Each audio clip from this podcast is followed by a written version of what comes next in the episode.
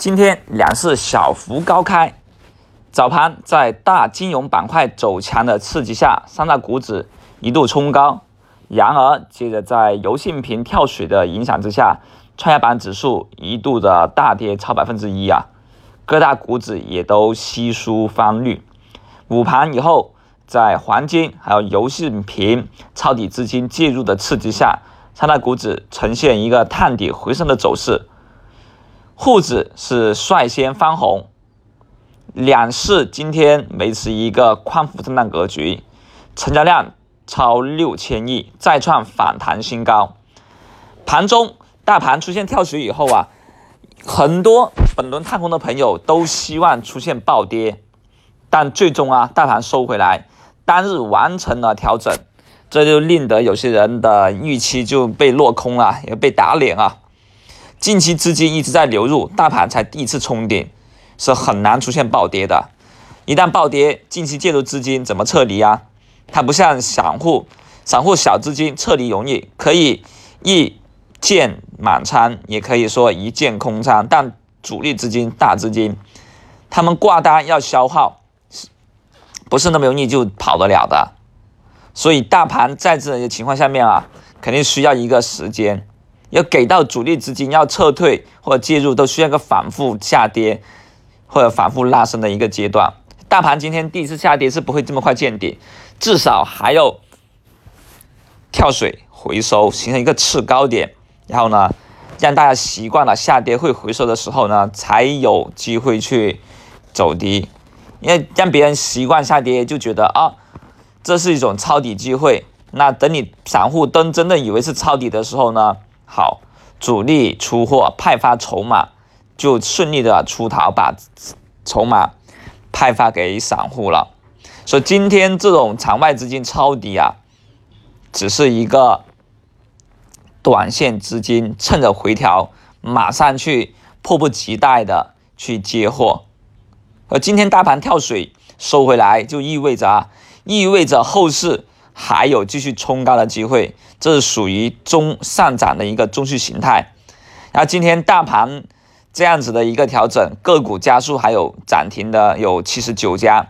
这显示短期资金依然活跃，有资金活跃度在不断的参与打短机会。那多头部队啊，最近经过一周的进攻之后啊，由战略性进攻转入了一个战略性的调整点。其实呢，分歧有出现，像昨天游信平早盘跟风掉队的啊，被其他的题材去分分了盘分了资金，像早盘港粤港澳大湾区的一个题材公布，也令得资金被干扰啊，所以才会在早上的时候看到游信平有回调，就资金。在游戏品板块觉得已经获利差不多了，好出货，去选择其他的板块概念。但是呢，我们要知道，主力他们潜伏的板块就是当前的风口，这种风口往往才是资金关注密集的，所以板块切换一定要注意节奏啊！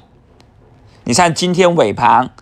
游戏品板块的一个快速冲高。就得留意了，这意味着好趁尾盘偷袭，然后第二天高开就出货。